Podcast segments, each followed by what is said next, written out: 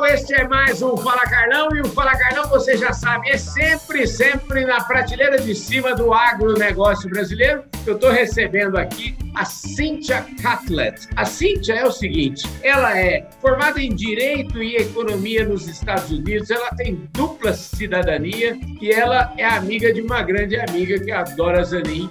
E a Dora falou assim, Carlão, você precisa conhecer a Cíntia e precisa fazer um papo com ela. Então, Dora, eis a promessa paga. Podcast Fala Carlão. Cíntia, obrigado pela sua presença aqui no nosso Fala Carlão, viu? Imagina, eu que agradeço, Carlão. Obrigada pelo convite. Ô, Cíntia, aqui a gente esquece tudo. Quando a gente recebe assim, uma pessoa importante como você aqui, que é vice-presidente de uma companhia internacional, com capital aberto na Bolsa de Valores e tal, a gente esquece isso por um momento, mas a gente pergunta onde é que você nasceu, você tem dupla cidadania. Conta um pouquinho da sua história para mim, eu quero saber da sua infância, que não foi tão longe assim, você é jovem. Conte um pouquinho dela. Bom, Carla, eu tenho dupla cidadania. Meu pai é americano, nascido em Kentucky, nos Estados Unidos. É, minha mãe é brasileira.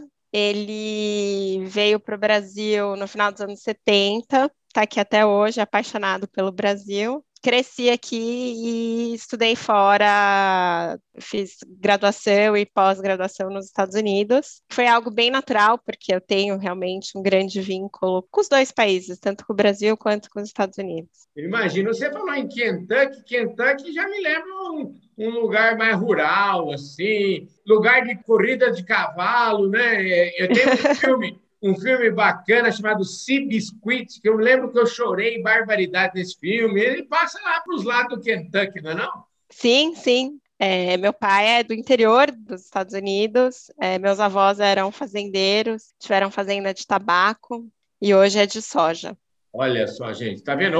O Fala Carlão foi longe, nós fomos falando aqui com a terceira geração de produtor de soja dos Estados Unidos. Olha só que bacana. Olha, acho que para o seu próximo show você pode convidar ele, ele pode falar um pouquinho. Com certeza, sobre... a gente convida sim. Agora, vem cá, fala um pouquinho da sua experiência, porque você é formada em Direito, Economia, tem um pai que foi executivo de multinacional e mora no Brasil, apaixonado pelo Brasil. É, aliás, é facinho de se apaixonar, o Brasil realmente é muito bacana, o Brasil é muito bonito eu sou super otimista em relação ao Brasil.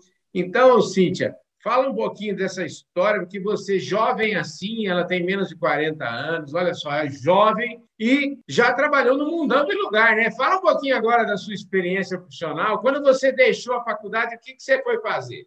Bom, durante a faculdade de Direito, eu trabalhei na Procuradoria, na divisão criminal, uhum. é, depois no Banco Mundial, e aí, depois de ter morado nos Estados Unidos 10 anos, eu acho que, como todo bom brasileiro, pensei: se eu não voltar agora, será que eu volto? Né? E aí, em 2008, eu vim para o Brasil, voltei, sempre trabalhei com consultoria. Gosto bastante de estar aqui, é uma opção. Meus filhos são brasileiros, enfim. Bom, maravilha. O marido é brasileiro ou só os filhos? É brasileiro também.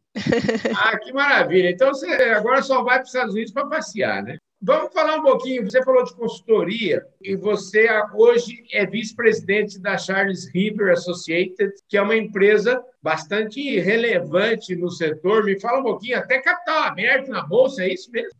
É, a Charles River é uma empresa americana listada em bolsa lá fora. É uma empresa que tem presença em enfim, dezenas de países, quase mil funcionários globalmente, e recentemente ela veio ao Brasil. Em acho que fevereiro desse ano, ela decidiu ter uma presença física no país, depois de muitos anos fazendo trabalhos aqui para clientes brasileiros, clientes estrangeiros, que faziam negócios ou queriam fazer negócios no Brasil. Então, estamos no Brasil há muito pouco tempo, com uma presença física, mas já atuando há muitos anos.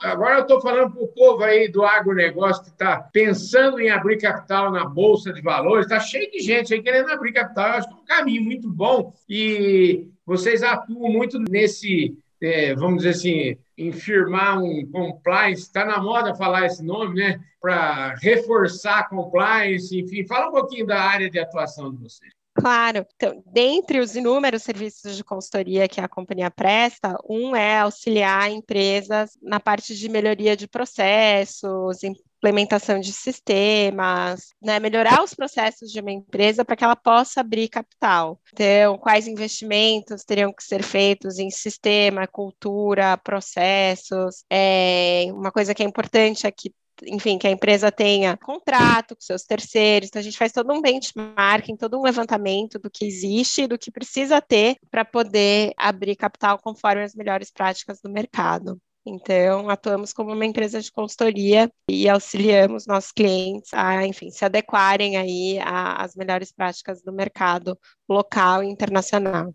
Ô, Cíntia, mudando de assunto agora um pouquinho e partindo para um tema que é, vamos dizer assim, tem sido cada vez mais relevante, que é falar de empoderamento feminino, enfim, falar da importância da mulher. Essas coisas, para mim, eu não sei qual é o sentido. Para mim, a mulher sempre foi muito importante. A minha mãe, por exemplo, foi a pessoa mais importante do mundo para mim. Ela tinha um poder gigantesco, você entendeu? Então, eu queria saber o seguinte: ela faz parte de um grupo líder, aí, de um grupo Women's Network, e eu queria saber que bicho que é esse? Bom, é um grupo que foi criado alguns anos atrás. A princípio, era como se fosse uma curadoria de temas interessantes para mulheres no mundo corporativo, porque na medida que a gente vai crescendo, é uma existência um pouco só. Eu, por exemplo, não lembro de ter tido uma chefe mulher e muitas vezes me via sozinha, assim, como mulher em reuniões. Foi algo que me ajudou bastante conversar com outras mulheres que passavam por situações semelhantes. E começou como um grupo bem pequeno, de 8, 10, 12 mulheres, e hoje nós temos centenas de mulheres executivas que fazem parte do grupo. Recentemente a gente fez um, um evento sobre a síndrome do impostor e como a mulher tende a se identificar mais com essa síndrome no mundo corporativo. E eu gosto bastante de ajudar e promover mulheres no mundo corporativo, é a minha causa.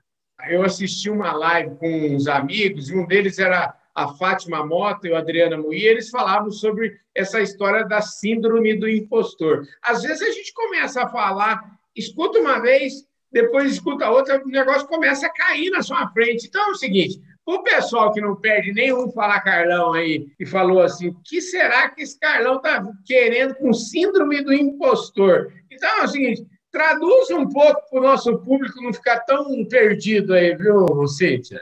A síndrome do impostor foi uma síndrome que duas psicólogas americanas, enfim, identificaram num estudo que elas fizeram no final dos anos 70, onde muitas mulheres, né, independente do grau de qualificação, de sucesso, seja no mundo corporativo ou no mundo da educação, elas sempre se sentiam inferiores ou como se elas fossem uma fraude, uhum. né? Para você ter uma ideia, Michelle Obama já confessou se identificar com a síndrome. Então, mulheres que você nem imagina que se sentem, às vezes, como se fossem é, fraudes no que elas fazem, né? Hoje, muitas minorias se identificam com a síndrome, né? Não só mulheres. São pessoas que não são aquele perfil tradicional que lideram, né, nos seus negócios. Então, é, muita gente se identifica e faz sentido, porque o mundo corporativo realmente não foi criado para, talvez, mulheres mães. Então, é natural que você se sinta um pouco fora do eixo ali, né? Então, é um, é um tema bem interessante, bastante comentado no mundo corporativo e algo que muitas mulheres sentem.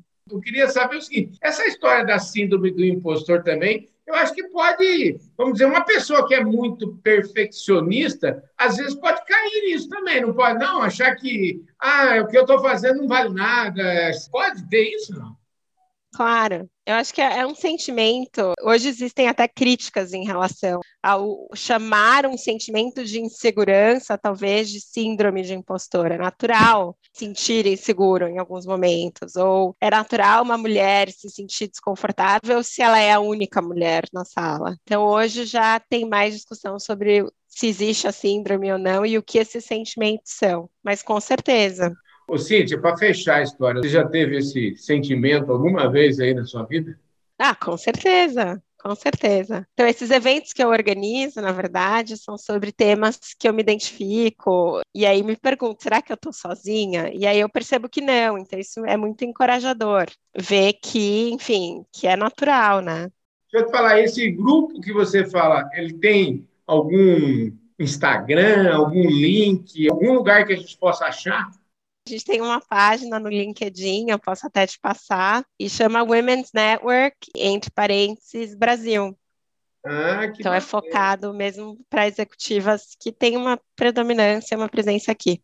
Olha, deixa eu te falar, eu adorei nossa conversa. Eu queria agradecer sua presença, dizer que a gente está às suas ordens, viu? E se você quiser fazer algum outro comentário que eu esqueci de falar aqui, que você queira ressaltar, fique à vontade, viu? ainda dá tempo de você falar. Não, eu queria agradecer, enfim, foi um prazer te conhecer. Eu concordo que as mulheres do Agri são poderosas. As mulheres do Agro são um espetáculo, viu? As mulheres do agro aqui são super poderosas. Se faz até um congresso nacional do agronegócio, que é um espetáculo. Já vai para o terceiro, quarto ano aqui. Todas minhas amigas. Aí, que bom. Eu vou te mandar o link do grupo e as que quiserem participar estão mais que convidadas. Você já conhece esse grupo das mulheres do agronegócio? Não, não conheço.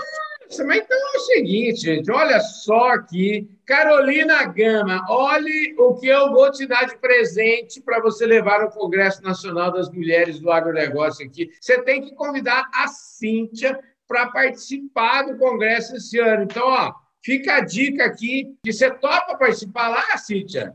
Já está aceito. Ó, então fica a dica aí, gente. O Women's Network, vai lá no LinkedIn para vocês conhecerem o trabalho que a Cíntia lidera. Obrigado, viu, Cíntia, pela sua presença aqui no nosso Fala Carlão, viu? Obrigada, Carlão. Tchau, tchau. É isso aí, gente. Esse foi mais um Fala Carlão, sempre na prateleira de cima do agronegócio e agora indo um pouco além. Hoje eu falei aqui com a Cíntia Catlett e esse foi mais um episódio do nosso Fala Carlão, sempre, sempre na prateleira de cima. Valeu!